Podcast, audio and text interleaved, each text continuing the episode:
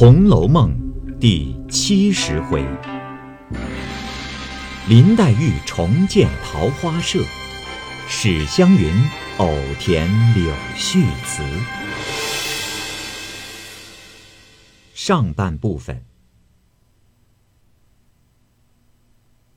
话说，贾琏自在梨香院伴宿七日夜，天天僧道不断，做佛事。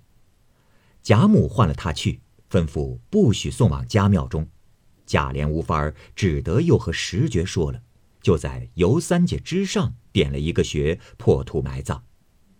那日送殡只不过族中人与王信夫妇尤氏婆媳而已，凤姐一应不管，只凭她自去办理。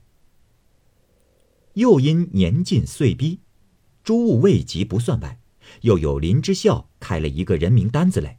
共有八个二十五岁的单身小厮，应该娶妻成房，等里面有该放的丫头们，好求指配。凤姐看了，先来问贾母和王夫人，大家商议，虽有几个应该发配的，乃个人皆有缘故。第一个鸳鸯发誓不去，自那日之后，一向未和宝玉说话，也不盛装农事，众人见他至坚，也不好相抢。第二个琥珀又有病，这次不能了。彩云因近日和贾环分崩，也染了无医之症，只有凤姐和李纨房中粗使的大丫鬟出去了，其余年纪未足，令他们外头自取去了。原来这一向因凤姐病了，李纨、探春料理家务不得闲暇，接着过年过节出来许多杂事。竟将诗社搁起。如今仲春天气，虽得了功夫，正乃宝玉因冷顿了柳香莲，见稳了尤小妹，今视了尤二姐，气病了吴柳儿，接接连连，闲愁胡恨，一重不了，一重天，弄得情色若痴，言语常乱，似染正冲之极，慌得袭人等又不敢回贾母，只得百般逗他玩笑。这日清晨方醒，只听外间房内叽叽呱呱之笑声不断。袭人因笑说：“哎，你快出去解救，晴雯和麝月两个按住温都里那隔置呢。”宝玉听了，忙披上灰鼠袄子出来一瞧，只见他三人被褥尚未叠起，大衣也未穿，那晴雯只穿着葱绿绢绸小袄、红小衣、红睡鞋。披着头发骑在匈奴身上，麝月是红绫抹胸，披着一身旧衣，在那里抓匈奴的泪枝。匈奴却仰在炕上，穿着撒花紧身红裤绿袜，两脚乱蹬，笑得喘不过气来。宝玉忙上前笑说：“嘿，两个大的欺负一个小的，等我助力。”说着也上床来隔着晴雯。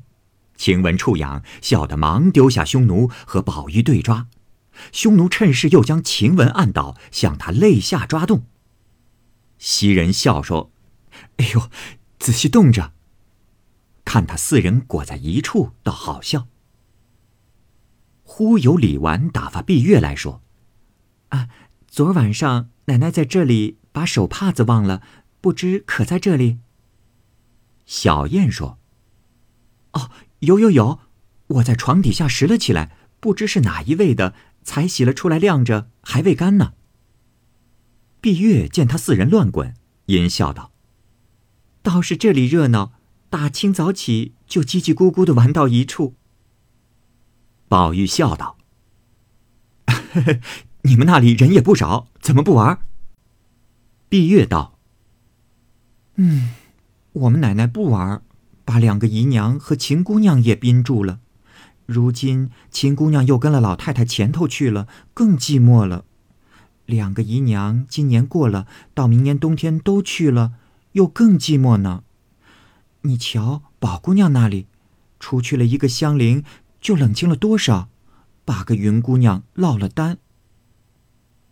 正说着，只见湘云又打发翠缕来说：“请二爷。”快去瞧好诗。宝玉听了，忙问：“哪里的好诗？”翠缕笑道：“哼，姑娘们都在沁芳亭上，你去了便知。”宝玉听了，忙梳洗了出来，果见黛玉、宝钗、湘云、宝琴、探春都在那里，手里拿着一篇诗看。见他来了，都笑说：“这会子还不起来？咱们的诗社散了一年，也没有人作兴。如今正是初春时节，万物更新，也该鼓舞另立起来才好。”湘云笑道：“嗯，一起诗社时是秋天，就不应发达。如今恰好万物逢春，接主生盛，况这首桃花诗又好，就把海棠社改作桃花社。”宝玉听着，点头说：“很好。”且忙着要诗看，众人都又说：“哎，咱们此时就放稻香老农去，大家一定好起的。”说着，一起起来往稻香村来。宝玉一臂走，一臂看那纸上写的《桃花行》一诗，曰：“桃花帘外东风软，桃花帘内陈妆懒。帘外桃花帘内人，人与桃花隔不远。东风有意接帘楼。”花欲窥人帘不卷，桃花帘外开仍旧，帘中人比桃花瘦。花解怜人花也愁，隔帘消息风吹透。风透香帘花满庭，庭前春色倍伤情。闲台院落门空掩，斜日阑干。人自平，凭栏人向东风泣，倩裙偷傍桃花丽。桃花桃叶乱纷纷，花绽新红叶凝碧。五国烟风一万株，红楼照壁红模糊。天机烧破鸳鸯锦，春酣欲醒移山枕。侍女金盆进水来，香泉影战胭脂冷。胭脂鲜艳荷香泪，花之颜色人之泪。若将人泪比桃花，泪自长流花自媚。泪眼观花泪易干，泪干春尽花憔悴。憔悴花遮憔悴人，花飞人倦一黄昏。一声杜宇春归尽，寂寞帘笼空月痕。宝玉看了，并不称赞，却滚下泪来，便知出自黛玉，因此落下泪来。好，这里稍微注解一下，林黛玉所作的这首《桃花行》。不仅是自叹身世，显然呢还有其他的象征意义，象征着林黛玉及大观园的女儿们都像春末的桃花，好日子都即将结束，从而呢为他们将来悲惨的命运做出了铺垫。因此，宝玉看了并不称赞，痴痴呆呆，竟要落下泪来，又怕众人看见，又忙自己擦了，因问：“啊，你们怎么得来的？”宝琴笑道：“ 哼，你猜是谁做的？”宝玉笑道：“ 自然是潇湘稿子。”宝琴笑道：“ 哼，线是我做的呢。”宝玉笑道：“我不信，这声调口气迥乎不像横无之体，所以不信。”宝钗笑道。所以你不通？难道杜工部首首只做“从举两开他日泪”之句不成？一般的也有“红绽雨肥眉，水性千峰翠带长”之媚语。这里稍作一下解释。宝钗之所以举杜甫的诗的例子，只是想说明，既有非常非常忧民忧国的一面。同时呢，也有浓艳清新、风格迥异的一面。宝玉笑道：“ 固然如此说，但我知道姐姐断不许妹妹有此伤道语句。妹妹虽有此才，是断不肯做的，比不得李妹妹曾经离丧，作此哀音。众人听说，都笑了。已至稻香村中，将诗与李纨看了，自不必说，称赏不已。说起诗社，大家议定，明日乃三月初二日，就起社，便改海棠社为桃花社，林黛玉为社主。明日饭后。齐集潇湘馆。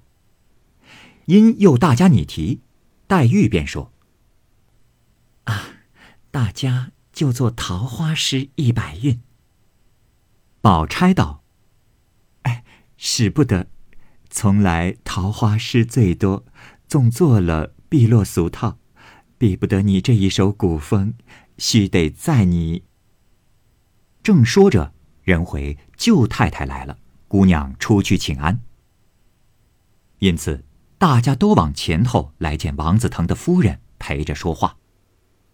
吃饭毕，又陪入园中来，各处游玩一遍，至晚饭后掌灯方去。次日乃是探春的寿日，元春早打发了两个小太监送了几件玩器，何家皆有寿仪，自不必说。饭后。探春换了礼服，各处去行礼。黛玉笑向众人道：“我这一社开的又不巧了，偏忘了这两日是他的生日。虽不摆酒唱戏的，少不得都要陪他在老太太、太太跟前玩笑一日，如何能得闲空？因此改至初五。这日。”众姊妹皆在房中侍早膳毕，便有贾政书信到了。宝玉请安，将请贾母的安禀拆开念与贾母听。上面不过是请安的话，说六月中准进京等语，其余家信事务之帖，自有贾琏和王夫人开读。众人听说六七月回京，都喜之不尽。偏生近日王子腾之女须与宝宁侯之子为妻。则于五月初十日过门，凤姐儿又忙着张罗，常三五日不在家。这日，王子腾的夫人又来接凤姐儿，一并请众生男生女闲乐一日。贾母和王夫人命宝玉、探春、林黛玉、宝钗四人同凤姐去，众人不敢为傲，只得回房去另装饰了起来。五人作辞去了一日，掌灯方回。宝玉进入怡红院歇了片刻，袭人便乘机见景，劝他收一收心，先时把书理一理，预备着。宝玉屈指算一算，说还早呢。袭人道：“哎，书是第一件，字是第二件，到那时你纵有了书，你的字写的在哪里呢？”宝玉笑道：“我时常也有写了的好些。”难道都没收着？袭人道：“何曾没收着？你昨儿不在家，我就拿出来，总共数了一数，才有五六十篇。这三四年功夫，难道只有这几张字不成？依我说，从明天起，把别的心全收了起来，天天快临几张字补上。虽不能按时都有，也要大概看得过去。”宝玉听了，忙的又自己亲检了一遍，实在搪塞不去，便说：“哎呦，明日为时，一天写一百字才好。”说话时，大家安息。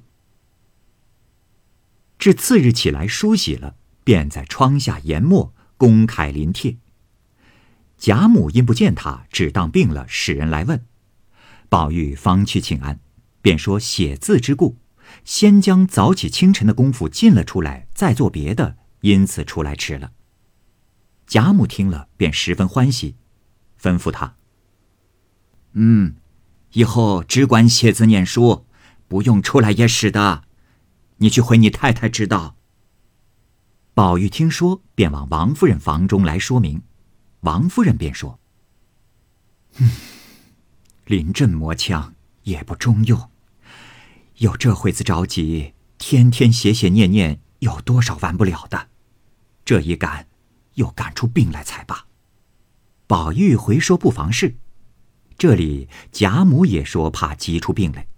探春、宝钗都笑说：“啊，老太太不用着急，书虽替他不得，字却替得的。我们每人每日临一篇给他，搪塞过这一步就完了。一则老爷到家不生气，二则他也急不出病来。”贾母听说，喜之不尽。原来，林黛玉闻得贾政回家，必问宝玉的功课。宝玉肯分心，恐林七吃了亏，因此自己只装作不耐烦，把诗社便不起，也不以外事去勾引他。探春、宝钗二人每日也临一篇楷书字与宝玉，宝玉自己每日也加工，或写二百、三百不拘。至三月下旬，便将字又急凑出许多来。这日正算，再得五十篇，也就混过去了。谁知紫娟走来，送了一卷东西与宝玉，拆开看时，却是一色老油竹纸上临的中王蝇头小楷，字迹且与自己十分相似，喜得宝玉和紫娟做了一个揖，又亲自来道谢。接着史湘云、宝琴二人亦临了几篇相送，凑成虽不足功课，亦足搪塞了。宝玉放了心。于是将所应读之书又温理过几遍，正是天天用功。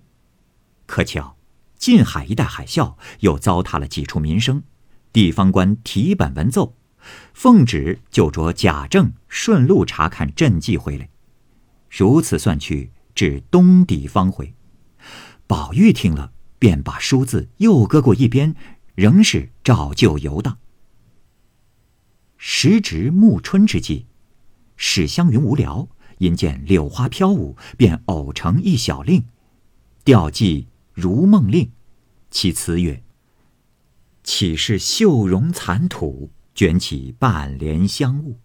纤手自拈来，空使鹃啼燕度。且住且住，莫使春光别去。”解释一下啊，岂是绣容残土？绣容残土呢，原来是指妇女绣花时常用牙齿啊将线头咬住一点，以便穿针引线，然后呢把线头再吐出去。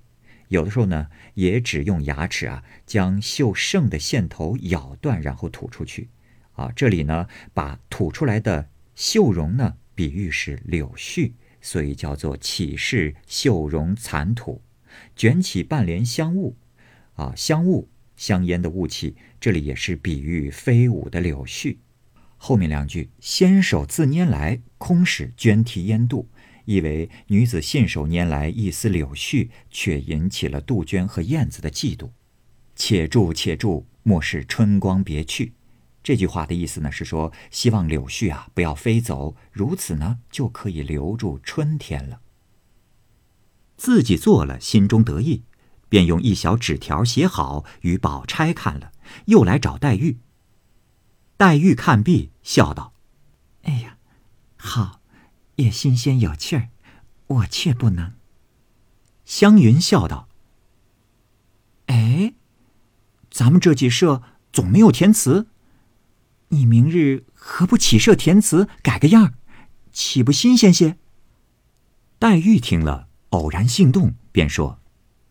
啊，这话说的极是，我如今便请他们去。说着，一面吩咐预备了几色果点之类，一面就打发人分头去请众人。